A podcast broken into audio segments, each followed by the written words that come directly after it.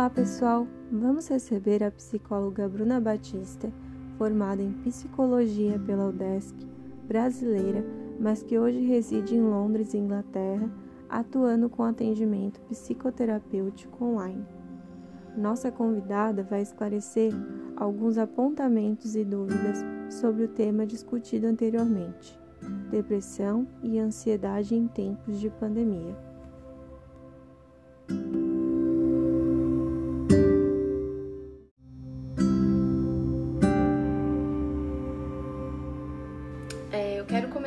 Falando a diferença entre episódios de ansiedade e depressão do quadro clínico de transtorno depressivo ou transtorno de ansiedade. Porque esses sentimentos são comuns a todos nós. É natural a gente ficar ansioso quando algo novo está para acontecer ou quando você está esperando muito por alguma coisa. O mesmo serve para a tristeza, que vocês certamente já sentiram, né? E ela passa, passou. Ainda que vocês lembrem de algo triste e se entristeçam, quando a lembrança vai embora da mente, a tristeza também vai. E isso é extremamente natural e saudável.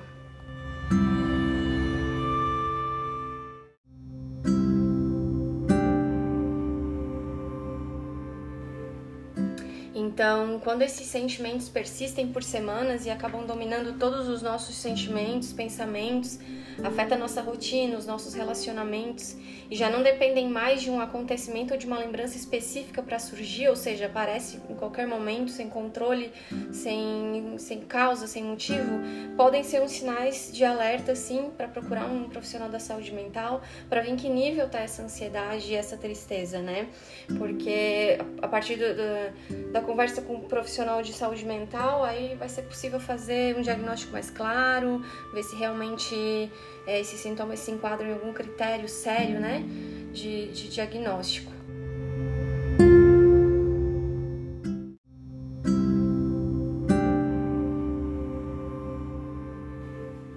Bom, então dito isso eu quero para a primeira pergunta, né, que é sobre desenvolver a, a, algum transtorno do zero durante a pandemia ou se as pessoas já teriam uma predisposição. É assim, as causas de uma doença mental, ela normalmente é, é muito, são multifatoriais, né?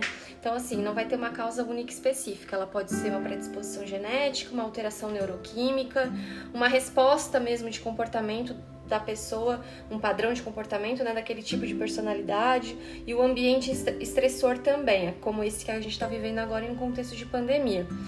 Então, para saber se a pessoa já apresentava os sintomas antes da pandemia ou não, ou se ela veio apresentar somente né, agora, nesse momento, é preciso fazer uma avaliação psicológica individual, né? Porque não tem como a gente saber se a gente tem avaliado esse paciente e, e, conhecer um pouquinho do histórico dele. Mas com certeza esse momento de mundo em que a gente está vivendo pode ser sim um fator desencadeador de sintomas mais intensos dos transtornos, né? Porque realmente é um desafio é, que para muitos é realmente uma coisa inédita, né? A não ser os nossos avós que viveram talvez em situação de guerra, para nós é realmente muito inédito essa mobilização mundial, né? Esse desafio mundial que a gente está vivendo.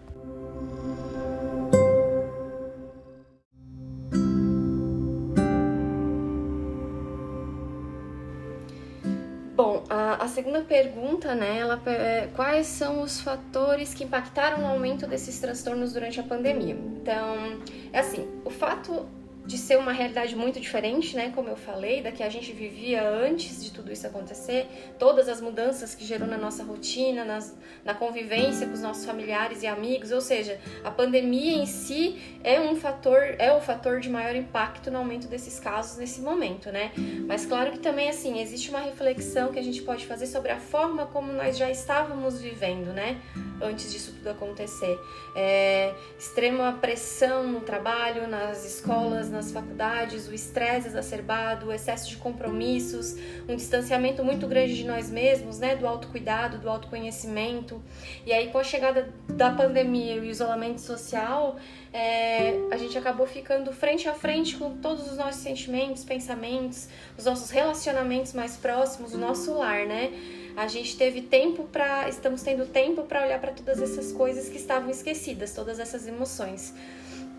E aí, é para muita gente é muito difícil lidar com tudo isso, porque realmente nunca teve um momento de olhar para si e entender o que sentia, né? E então eu acredito que esse movimento das pessoas olharem mais para si agora, terem esse tempo, acabou também dando visibilidade para a importância da saúde mental e permitiu que a gente pudesse conversar sobre isso, e se informar e se conhecer. Então também se dá a impressão de que é, o índice é ainda maior, né, de casos. Mas na verdade acho que também a gente está falando muito mais sobre saúde mental agora, né? Apesar de que a gente sabe que realmente é um, é um momento muito delicado para a saúde mental coletiva, né? Para a saúde é, mental a nível social mesmo, né?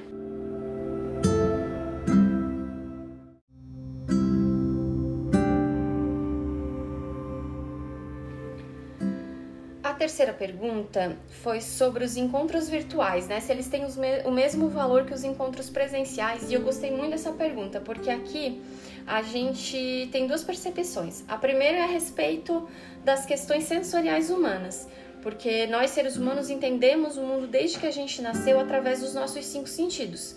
O toque, o cheiro, o olho no olho são realmente muito importantes para nós. Na nossa história evolutiva, é, estar em contato com outras pessoas significava pertencer àquele grupo, né? E estar naquele grupo significava agir em prol do grupo, buscar, é, buscar algo de positivo para aquela comunidade e crescer enquanto comunidade para sobreviver. Né? Então era uma questão até de sobrevivência. Então, de fato, que é algo muito importante para a humanidade, né? Só que quando a humanidade enfrenta novos desafios, ela se readapta, ela se reinventa, né? Isso também é evolutivo. E a gente faz isso para continuar sobrevivendo. A nossa evolução permitiu também que a gente fosse para além dos sentidos físicos. Então, se o toque, o beijo, o abraço, ele é muito importante, nós seres humanos também conseguimos é, nos é, sentir coisas que vão além do toque, né? Porque o afeto, ele não necessariamente precisa do contato físico. O valor de uma boa conversa, é, poder fazer parte da rotina de alguém, mesmo que virtualmente, se pode ser de muito valor. E aí eu, eu pergunto de volta, é, quanto de intenção vocês têm colocado nesses momentos de encontro virtual, porque isso é o mais importante. Muitas pessoas que eu conheço estão conseguindo agora ter relações ainda mais sólidas com os familiares e os amigos através né, das câmeras, das lives, das, da, dos FaceTimes, porque a nossa humanidade ela foi capaz de criar essas redes de comunicação online e elas agora são as nossas melhores ferramentas né, de contato uns com os outros. Então eu sugiro que, que, que, que você se empenhe assim, em criar um ambiente de afetividade quando for ligar para ouvir ou falar com alguém ou ver alguém, né? Coloque toda a sua intenção de estar conectado de fato com aquela pessoa ali do outro lado. Entenda que esse momento de estar junto é, é, vai para muito além do físico, né? E que a vida não parou, né? Então a gente pode continuar mantendo e alimentando as nossas relações, né? As relações humanas que são tão importantes, que agora a gente tem percebido tanto o valor do contato com, com outros seres humanos, né?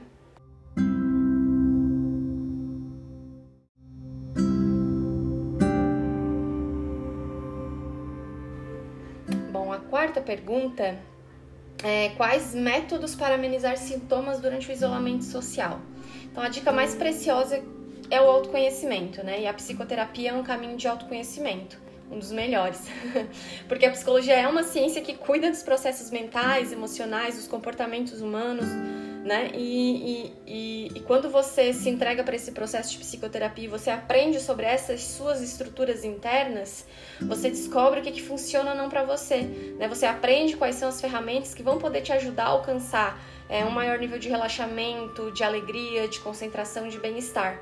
Né? Você toma consciência de como são os seus mecanismos de comportamento, ação e reação. E aí você compreende onde é que estão os seus bloqueios emocionais e desenvolve novas formas ser e de estar no mundo, né? De compreender é, as suas relações e, e, entender como são as suas reações e, e assim se transformar no, no melhor que você quiser ser, né?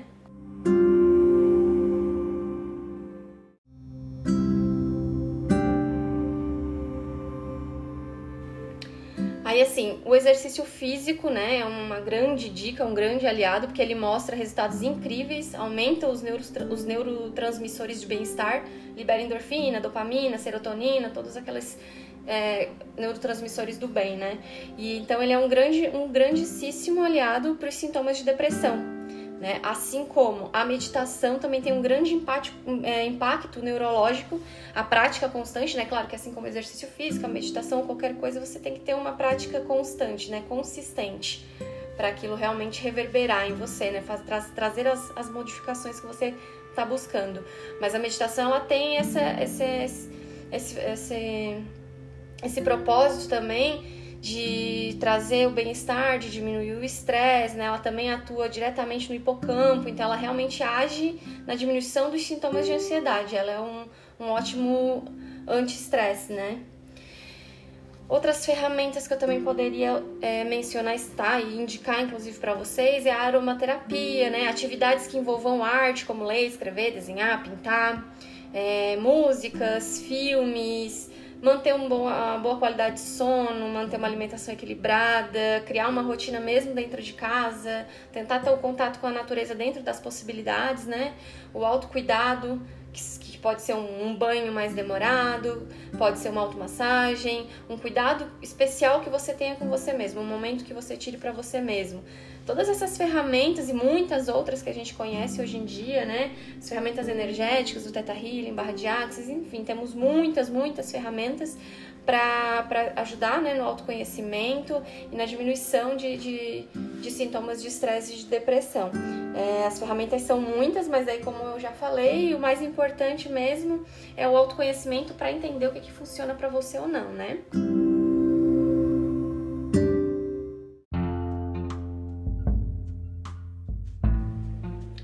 A quinta pergunta que me mandaram foi sobre. Vai muito ao encontro da anterior, na verdade. Ó. Pergunta quais são os agentes no combate à ansiedade e depressão nesse momento de isolamento. Primeiro de tudo, procura a ajuda de um profissional de saúde mental, né? Porque nas doenças psíquicas não é muito comum a gente usar a palavra cura. Normalmente a gente fala de remissão de sintoma e no autoconhecimento. É, assim como eu já falei na resposta anterior, né? Então, o combate eu acho que deve ser em relação à desinformação e preconceito, porque ainda existe muito tabu em torno das doenças emocionais, o que faz muitos quadros clínicos que poderiam ser resolvidos somente com psicoterapia acabar precisando de uma intervenção maior, sabe? De medicamento e, alguns casos mais graves, até de internação. Então, na dúvida, procura o psicólogo, porque psicoterapia é para qualquer um que queira se conhecer não é só para quem tem transtorno emocional ou mental, né? É para conhecer a você mesmo e suas emoções, seus comportamentos. A psicoterapia ela ajuda muito e agora em momentos de isolamento social e muitos psicólogos têm criado conteúdo gratuito nas redes sociais, realizando atendimentos online, inclusive, justamente por ser um período desafiador e a gente entender que a psicologia precisa chegar para o maior número de pessoas nesse momento, né?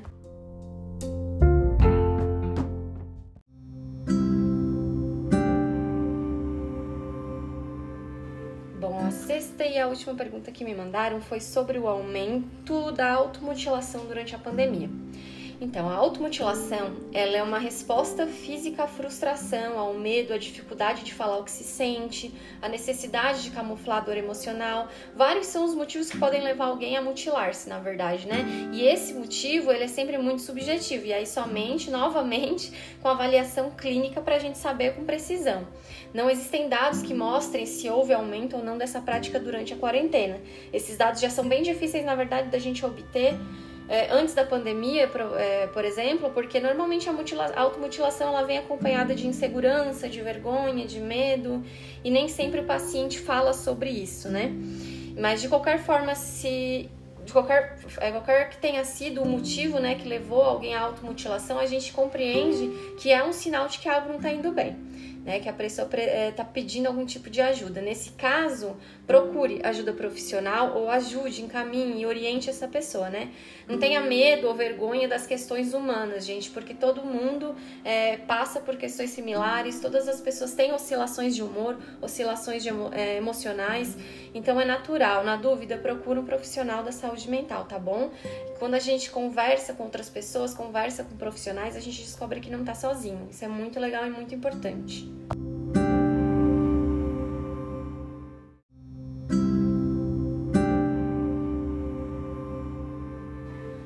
E antes de finalizar, eu gostaria de lembrar do cuidado que a gente precisa ter em relação aos estereótipos que permeiam esses transtornos mentais, né?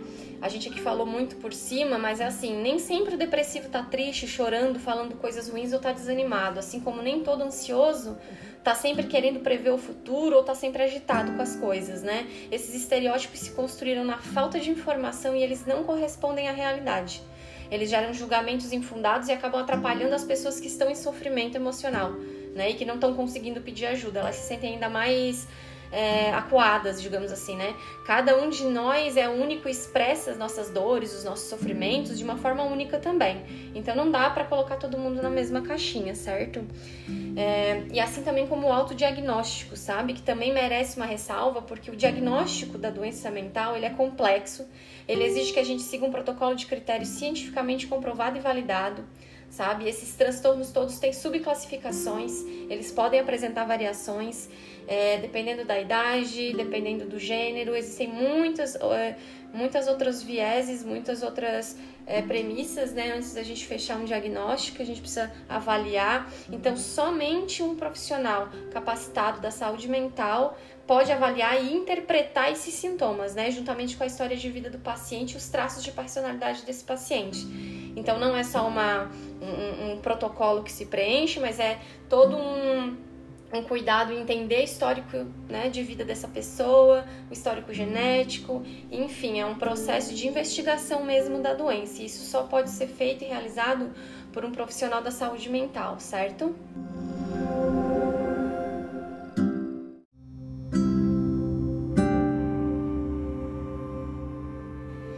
Então é isso, eu espero que, é, ter conseguido tirar as dúvidas de vocês. Saúde mental é um tema complexo mesmo e super importante. Eu fico muito feliz com a oportunidade de estar aqui compartilhando um pouquinho com vocês. Agradeço muito à professora Pamela, ao SESI Senai e principalmente pelo interesse de cada um de vocês que me ouviu até aqui.